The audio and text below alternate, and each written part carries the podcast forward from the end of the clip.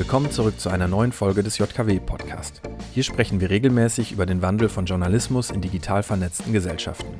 Aber auch, wie Medienschaffende von morgen auf diese Herausforderungen reagieren können. In der nächsten halben Stunde geht es um redaktionelle Arbeitsweisen und wie sie sich durch die Digitalisierung verändern. Nicht mehr nur Text, auch Bewegtbild oder Podcasts. Schon in der Produktion geht es darum, wie der fertige Beitrag auf dem Mobilgerät aussieht und wie die aktuellen Leseraten ausfallen. Zu diesem Thema hören wir nun einen Vortrag von Professor Volker Lilienthal. In diesem geht es um Trimedialität am Beispiel von Bild, auch mit Bezug auf den neuen Fernsehsender Bild Live. Aber fangen wir vorne an.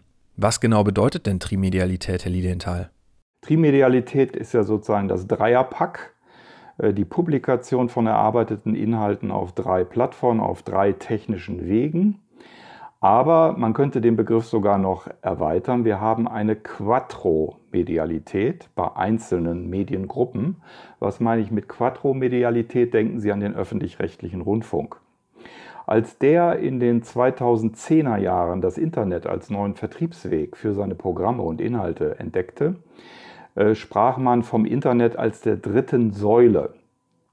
Die Wahrheit ist aber, dass dann äh, der öffentlich-rechtliche Rundfunk schnell eine Entwicklung auch zu sehr vielen Textangeboten gemacht hat. Auf den Website-Angeboten, natürlich drucken die keine Zeitung, äh, aber auf den Webseiten der öffentlich-rechtlichen Rundfunk gibt es sehr viele Texte zum Lesen. Gibt es nicht nur verschriftlichte Interviews, die die im Rundfunk, im Hörfunk vielleicht geführt haben, sondern auch vieles andere. Gucken Sie auf tagesschau.de. Und das führte ja dann, jetzt über viele Jahre anhaltend, zu einem Streit mit den Zeitungs- und Zeitschriftenverleger, die sagen, das sind presseähnliche Angebote, das dürft ihr gar nicht, das ist eine Konkurrenz äh, für uns. Äh, ich möchte mir, diesen medienpolitischen Vorwurf nicht zu eigen machen. Für mich das, äh, ist das eine Vollausnutzung aller Potentialitäten des Internets, welches der öffentlich-rechtliche Rundfunk da macht, also Trimedialität. Äh, Michael äh, überschreibt ja diese Veranstaltung immer mit dem, äh, mit dem Slogan alter Wein in neuen Schläuchen oder neuer Wein in alten Schläuchen. Und da möchte ich jetzt so ein bisschen dagegenhalten. Ich habe hier nochmal für Sie eine kleine Synopse gemacht, wo sich überall im digitalen Journalismus etwas tut. Ich werde jetzt diese Stichpunkte hier nicht einzeln durchdeklinieren. Äh, Sie bekommen natürlich meine Folien und können sich das dann nochmal durchlesen. Und Sie wissen das auch alles schon im Grunde. Äh, aber ich denke, es ist nochmal, man sollte sich nochmal vor Augen halten, wo Digitalisierung alles neue Prozesse in Gang setzt. Das ist natürlich bei der Produktion. Man kann sehr viel aktueller sein, man kann permanent aktuell sein. Äh, man muss viel höhere Darstellenkompetenzen haben als früher. Digitale Recherche ist eine Möglichkeit. Die Produkte verändern sich eben auch infolge von Digitalisierung. Die dynamischen Websites, die äh, viele Medienformen integrieren, nicht nur Text, auch Bewegtbild. Das ist heute ein Must für alle Medien. Äh, Audios, äh, alle sind in die Podcasts eingestiegen, das wissen Sie alle. Die E-Papers sind eher was Konventionelles, aber alle äh, Publikationshäuser versuchen sich anzupassen an den Megatrend Mobile. Das heißt, schon bei der Konfektionierung von Inhalten wird gedacht, wie sieht denn das eigentlich auf dem Smartphone aus? So, und dann gibt es äh, zum Beispiel die digitale Ausgabe der Süddeutschen. Das sind Angebote mit Sur Plus, äh, wo man mehr bekommt eben als in der gedruckten Zeitung. Die Distribution ist auf den ersten Blick etwas stark wirtschaftliches, äh, aber dieses stark wirtschaftliche hat natürlich auch wieder Rückwirkungen auf die Produktion, äh, zum Beispiel dadurch, dass eben heute für Online-Redaktionen es möglich ist, die Leserate von gerade publizierten, online publizierten Artikeln unmittelbar zu messen äh, und zu wissen, kommt das beim Publikum an, ja oder nein. Und das hat natürlich potenziell dann Rückwirkungen auf das Entscheidungsverhalten der Redaktion. Oh, das kam aber gar nicht gut an. Sollen wir das lieber runternehmen und durch was Populäreres äh, ersetzen?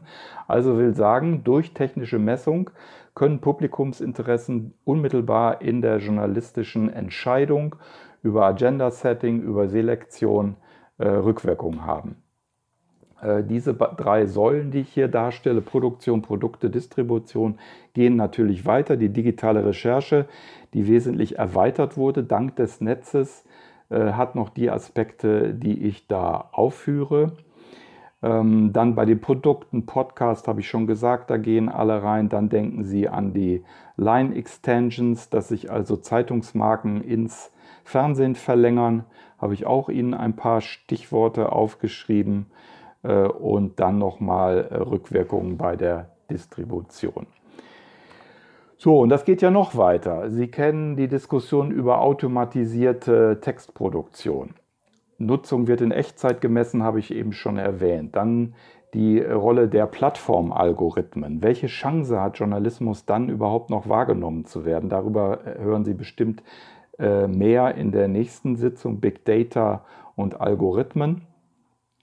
So, und diese ganzen ähm, äh, Prozesse, die ich hier kurz stichwortartig aufgerufen habe, die sollen Ihnen nur kurz zeigen, wie viel sich da eigentlich tut. Nun kann man dem entgegenhalten, ja, es könnte sich theoretisch viel tun, aber diese technischen Potentialitäten werden ja von vielen äh, Medien gar nicht aufgegriffen, gar nicht umgesetzt, gar nicht adaptiert. Äh, das ist richtig, aber dennoch denke ich, ist wichtig, an die Möglichkeiten zu erinnern. Und warum passiert es vielerorts nicht? Ähm, das hat natürlich auch damit zu tun mit dem Abbau der Redaktionen aus Spargründen. Es sind weniger Leute da. Äh, es hat damit zu tun, dass der Verlag, wenn wir mal an Zeitungshäuser denken, noch in zweiter Hinsicht bremst. Der sieht keine Chance, so etwas wie Podcast zu monetarisieren, wie das ja so schön heißt im Managerdeutsch, also in Geld umzuwandeln. Das ist äh, ein, ein Bremsfaktor. Und der dritte Bremsfaktor ist natürlich, äh, und da komme ich zurück zu dem, was Michael über die tendenzielle Überalterung der Redaktion gesagt hat, da sitzen immer noch viele Leute, die das nicht gut können, äh, für das Netz adaptiert äh, zu publizieren. Also der Generationswechsel hat insofern noch nicht stattgefunden oder positiv ausgedruckt. Diese Medienhäuser warten genau auf Sie. Die warten auf Sie, dass Sie da die Innovation reinbringen. Jetzt kann man sich fragen, wenn ich das alles äh, machen könnte, Denken Sie an die Produktionssäule. Lohnt sich denn der ganze Aufwand, wenn wir hier aktuell in einem Branchenfachdienst das hier lesen? Die große Funke Mediengruppe konzentriert ihr Digitalteam in Erfurt. Mehrere äh, Portale werden von dort bedient.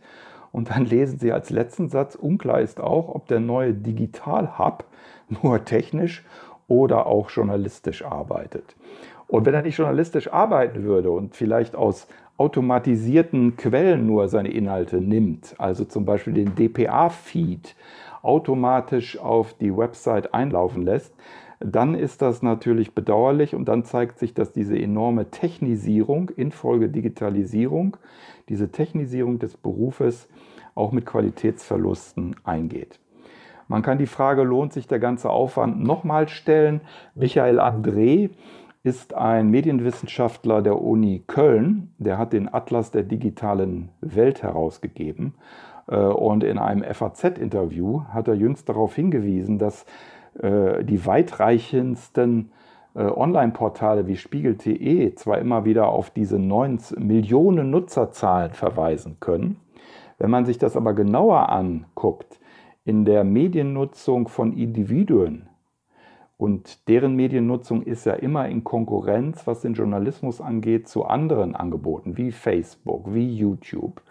Dann ist das ganz, ganz gering. Spiegel.de wurde von den Nutzern laut André durchschnittlich 18 Minuten genutzt. Und zwar in einem Monat.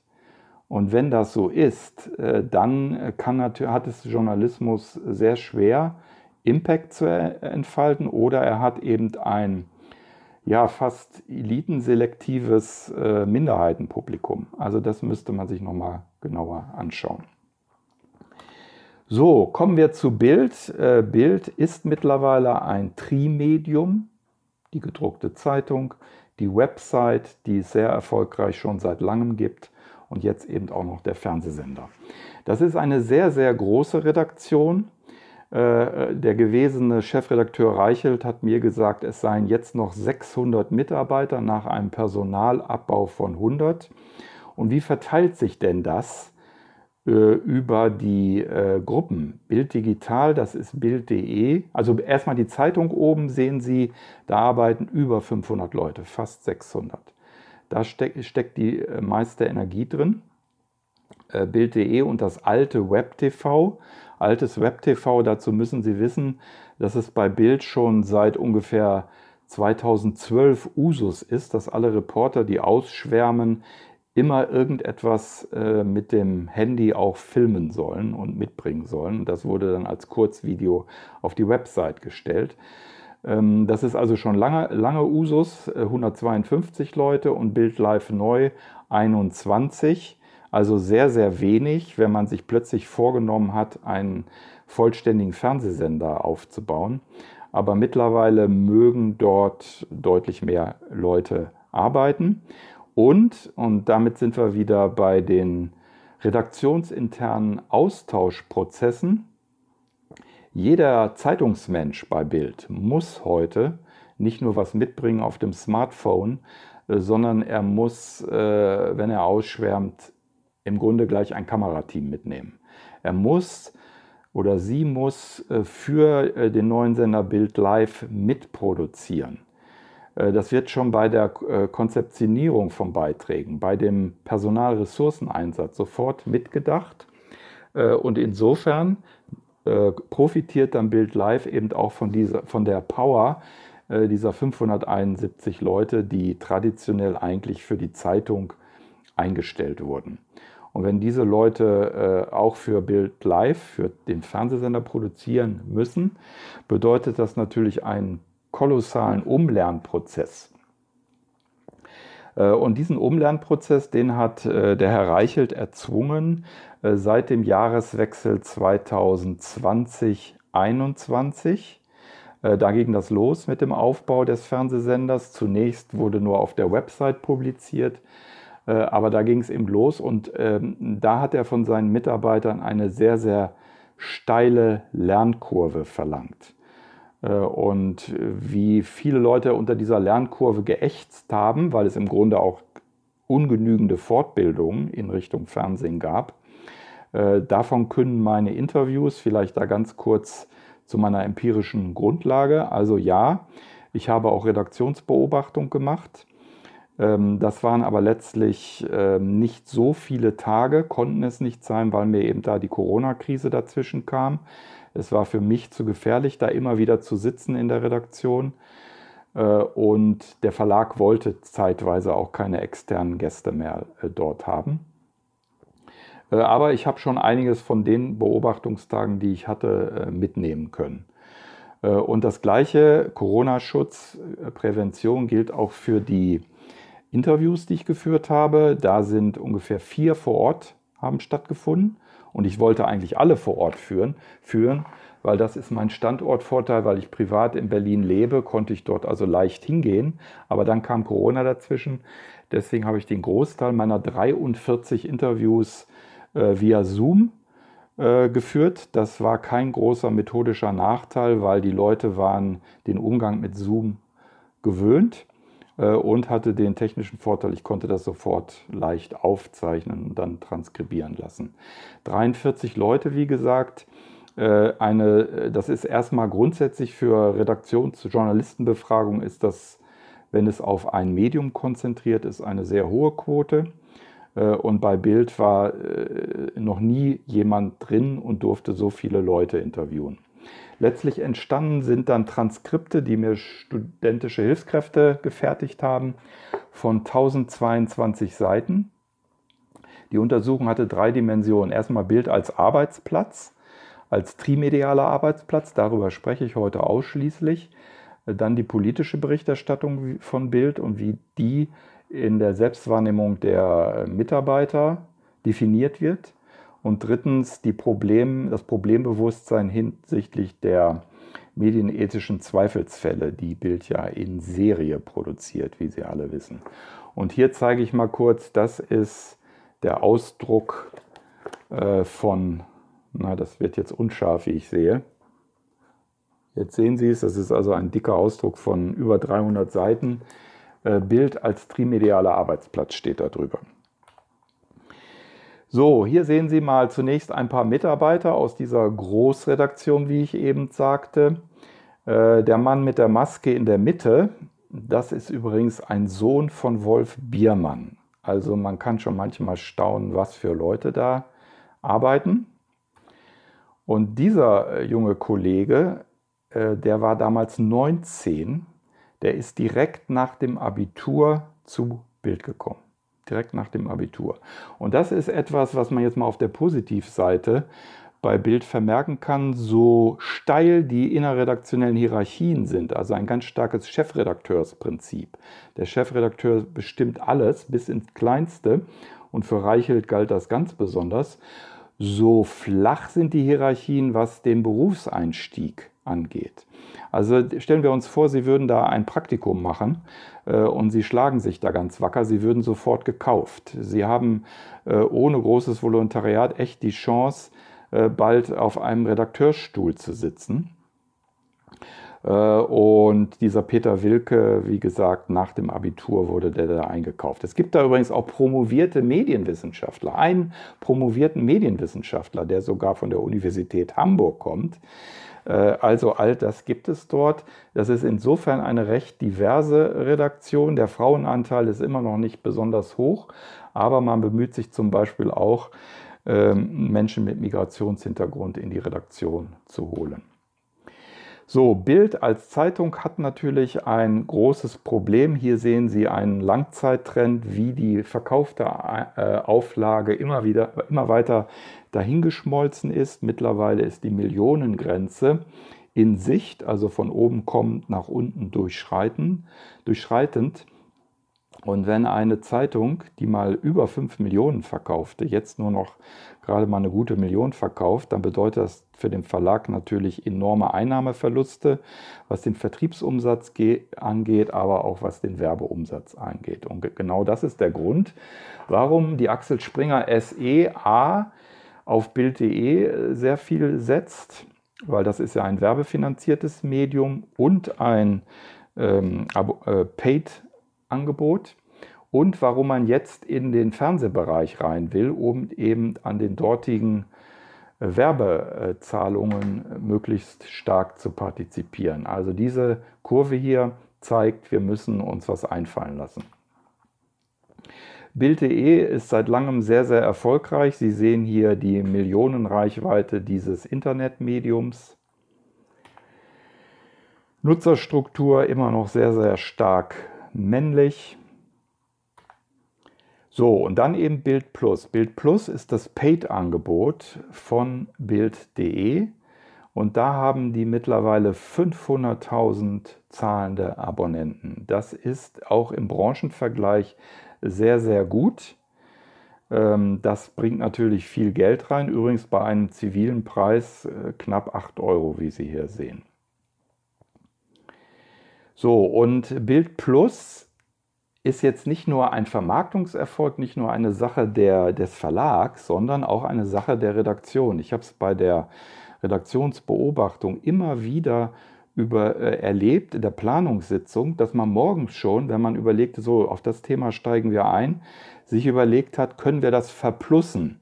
Verplussen heißt, wir stellen den Inhalt, der morgen erst gedruckt in der bezahlten Zeitung erscheint, den stellen wir heute schon auf die Website, aber eben hinter die Paywall. Das ist dann Bild Plus, verplussen. Äh, und am nächsten Morgen wird dann so, sogar durch technische Daten, die Leute aus dem Marketing vortragen, überlegt, äh, äh berichtet, wie gut war die Konversion also hat dieses Verplussen vielleicht unmittelbar zu dem Abschluss von Probeabonnements geführt bei den Leuten, die auf den Artikel geklickt haben. Konversion. Also Leute, Zufallskunden äh, zu zahlenden Kunden zu machen. Äh, das sind Begriffe, die, die sind Bra Branchenjargon, aber sie zeigen an, worum sich die Redaktion Gedanken macht. So, Bild ist natürlich ganz stark auch in den sozialen Netzwerken. Sie sehen das hier. Ich greife jetzt nur hier Snapchat äh, auf 1,6 Millionen Subscribers. nicht so stark über, ja,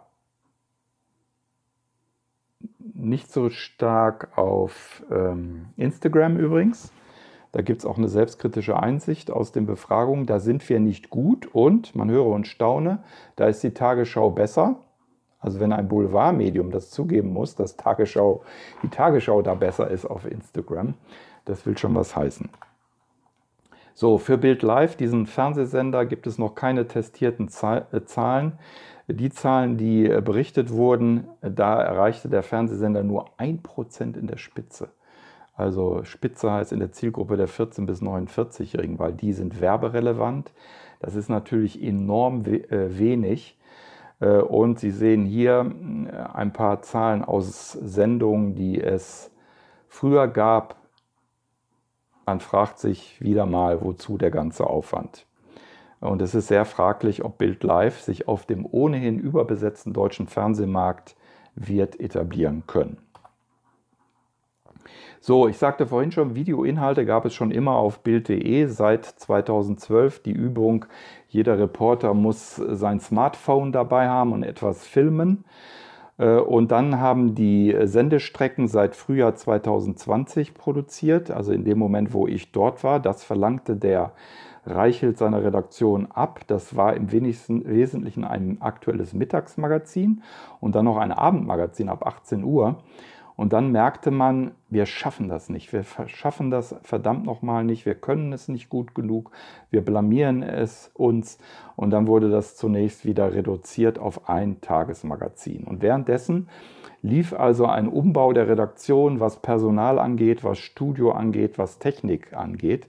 Die hatten da zum Beispiel gar kein vernünftiges äh, Fernsehstudio. Und im August hat man dann ein lineares Programm mit täglich 24 Stunden äh, gestartet. Linear heißt, erstens, es ist durchlaufend, den Tag durchlaufend und zweitens empfangbar auf den klassischen Plattformen, die wir alle kennen, Kabel, äh, Satellit und weiterhin natürlich auch im Netz oder auch, auf, in einer App, welche man auf Smart TVs äh, äh, laden kann.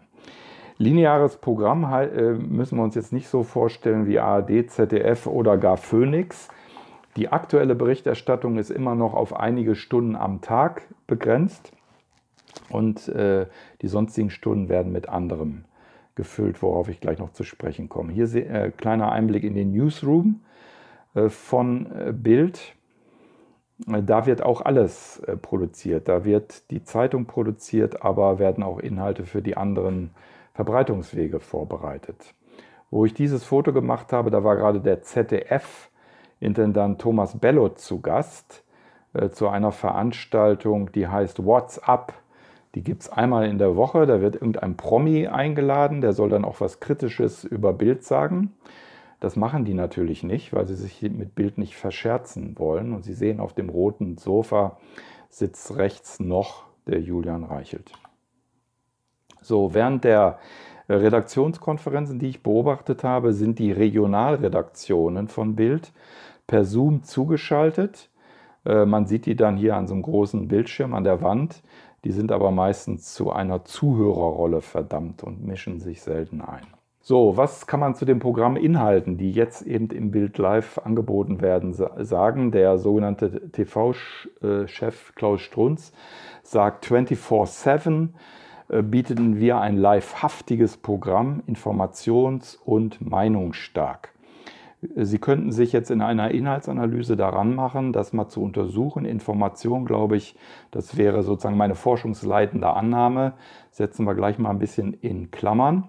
Aber zweifelsohne ist das meinungsstark, was da geboten wird. Der Schwerpunkt liegt in der aktuellen Berichterstattung auf Live-Übertragung von Ereignissen. Aber das Besondere ist eben, dass all das, was die Außenreporter berichten, gesehen zu haben, im Studio enorm stark kommentiert wird. Von Journalisten, also Bildjournalisten und von eingeladenen Gästen, die natürlich gecastet wurden. Also Bild neigt ganz stark dazu, sich nur solche Leute einzuladen, die bestätigen, was Bild ohnehin schon denkt und was Bild als Deutung eines Ereignisses in die Welt hinausgeben möchte. Äh, in der Wissenschaft äh, sprechen wir von opportunen Zeugen. Das ist eine äh, Begriffsprägung von Lutz M. Hagen. Also dass man sich nur äh, Zeugen aussucht für eine Berichterstattung, die eben zu der These passt, die man hat. Also all das sind Paradebeispiele für Framing. Und im Sommersemester habe ich mit Studierenden, mit Bachelorstudierenden der Medienwissenschaft schon mal eine wissenschaftliche Werkstatt zu Bild gemacht. Und da haben, äh, hat eine Dreiergruppe eine komplette Inhaltsanalyse gemacht von einer äh, Sendung von fast drei Stunden Länge. Und die haben das, was ich hier als These hinstelle, bestätigt gefunden. Also es wird alles kommentiert. So, und dieses Live-Reportieren, reportieren zu müssen, das wird dann von den äh, kritischen Mitarbeitern, die es bei Bild durchaus auch gibt, die sind nicht alle angepasst, wird eben dann als sinnlos erlebt. Was bringt es überhaupt, wenn ich meinen Augenschein möglichst seriös rüberbringe, äh, wenn äh, mir dann von den Studioleuten sozusagen der Meinungsstempel noch draufgedrückt wird? Äh, hier sehen Sie eine Sendung, als im Sommer dieser kriegerische Konflikt zwischen Israel und Palästina war, hat Bild eine Riesensendung gefahren von fast drei Stunden und die wurde eben inhaltsanalytisch untersucht. Und es war nur großes Drama. Es, war, es wurde nur davon berichtet, dass die Demos, die es in Deutschland gab, Judenhass, dass sich da Judenhass manifestiere und dass es zivile Opfer nicht nur in Israel gab, wegen Raketenangriffen, sondern eben auch ganz viele in den Palästinensergebieten. Davon so gut wie keine Rede bei Bild. Also ich sage, äh, der Boulevardjournalismus, wie Bild ihn heute macht, ist im Grunde ein Tendenzjournalismus.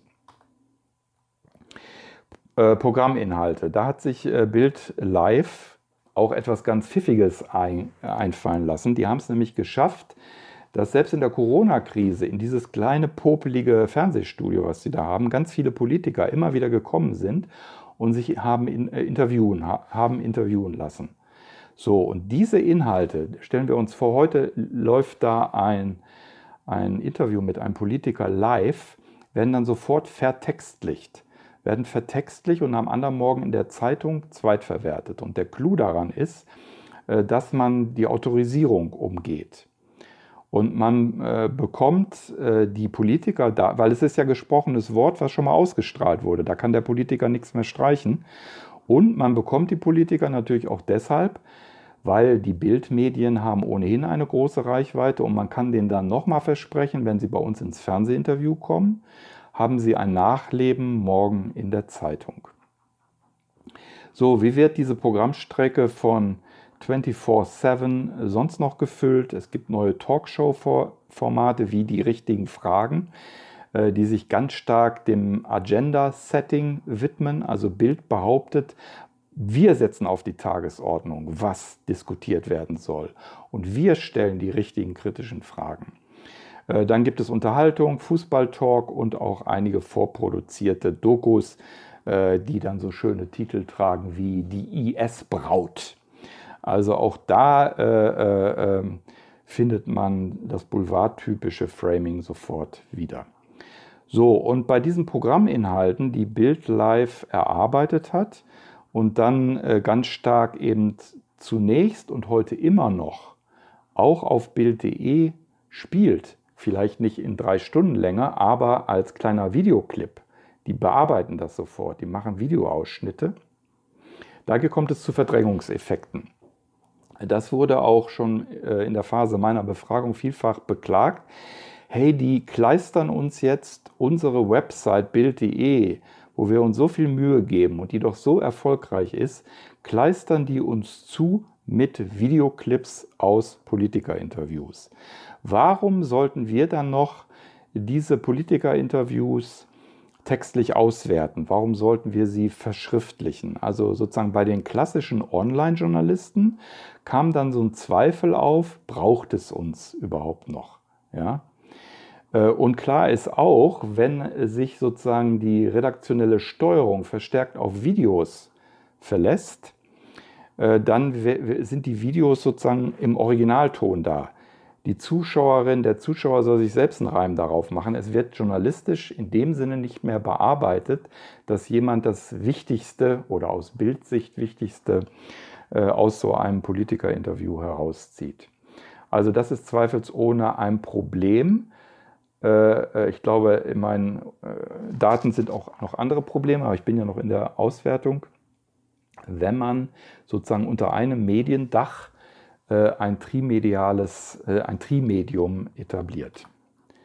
So, und zum Schluss, wir wollen ja auch noch ein bisschen diskutieren, sehen Sie hier einen einsamen Mann an seinem Schreibtisch mit Blick auf Berlin im Hintergrund. Das war Julian Reichelt, als ich ihn über Zoom interviewte. Ich habe ihn natürlich vorher vielfach persönlich dort getroffen. Das ist sein Büro. Und Sie sehen das Büro, das war ganz typisch für ihn. Viele äh, Mobile Devices, aber kein klassischer Computer. Äh, viele Gummibärchen, viele Käsebrötchen. Äh, und in der Ecke, das können Sie hier nicht sehen, stand wirklich auch das Feldbett, auf dem er dann oft geschlafen hat, wenn er mal eine Pause hatte. Und Sie wissen, heute ist er nicht mehr da, aber das hatte andere Gründe. So, soweit vielleicht von mir. Eine Rückfrage nach dem Vortrag bezog sich auf den Impact von Bild. Das Medium ist nämlich immer noch eines der meistzitierten in Deutschland. Daher ergab sich die Frage, ob das aus einer neuen oder schon immer vorhandenen Recherchestärke resultiert. Es ist richtig, Bild ist recherchestark. Äh, das kommt einmal aus der Manpower heraus, aber es kommt auch daher, dass die wirklich recherchieren wollen. Aber erstens, ein Ressort für investigative Recherche, das wurde unter Reichelt abgebaut. Und zweitens äh, würde ich sagen, dass die möglichen Qualitätseffekte von Recherche, wenn man viel recherchiert, macht man den besseren Journalismus, dass diese Qualitätseffekte bei Bild in Wahrheit nicht so richtig eintreten können, weil äh, die eben diesen Prozess der opportunen Zeugen haben. Die sind nur interessiert an Leuten, die in ihr Weltbild passen. Und deswegen äh, kommt manches, was äh, die Reporter vielleicht mitbringen, äh, das kommt gar nicht in die Zeitung, weil es sofort aussortiert wird, äh, weil nicht ins Bild passend. So, und jetzt unter der Anforderung, permanent Bewegtbild produzieren zu müssen, sind natürlich auch die recherchestarken Journalisten, die es bei Bild gibt, deren Aufmerksamkeit, deren Kapazität wird natürlich ein bisschen abgezogen hin zum Denk Nachdenken über Bewegtbild. Und Recherche leidet darunter, das wäre meine These. Opportune Zeuginnen anstelle von guter Recherche. Die Berichterstattung muss ins Weltbild passen. Das bestätigt auch die zuvor beschriebene Beobachtung, dass es in der Redaktion immer wieder um Wirtschaftliches wie die Konversion geht, also wie zahlende Kunden gewonnen werden können. Und ja, Bewegtbilder lassen sich offensichtlich einfacher monetarisieren als Qualitätsjournalismus. Aber das Beispiel der Bild verdeutlicht wunderbar den Wandel der zu Beginn erwähnten Säulen Produktion, Produkte und Distribution. Dort gibt es ein großes Team, dem sehr viel zugemutet wird, um auf die Bedürfnisse ihrer Kunden einzugehen und so das Potenzial der Digitalisierung in ihrem Sinne zu nutzen. Und damit sind wir am Ende des heutigen Podcasts der Journalistik und Kommunikationswissenschaft Hamburg. In der nächsten Folge ist dann die Autorin und Medienwissenschaftlerin Maren Urner zu Gast. Mit ihr sprechen wir über Implikationen von Neurobiologie und Journalismus für die Konstruktion einer nachhaltigen Zukunft. Ich bedanke mich fürs Zuhören, sage Tschüss und bis zum nächsten Mal.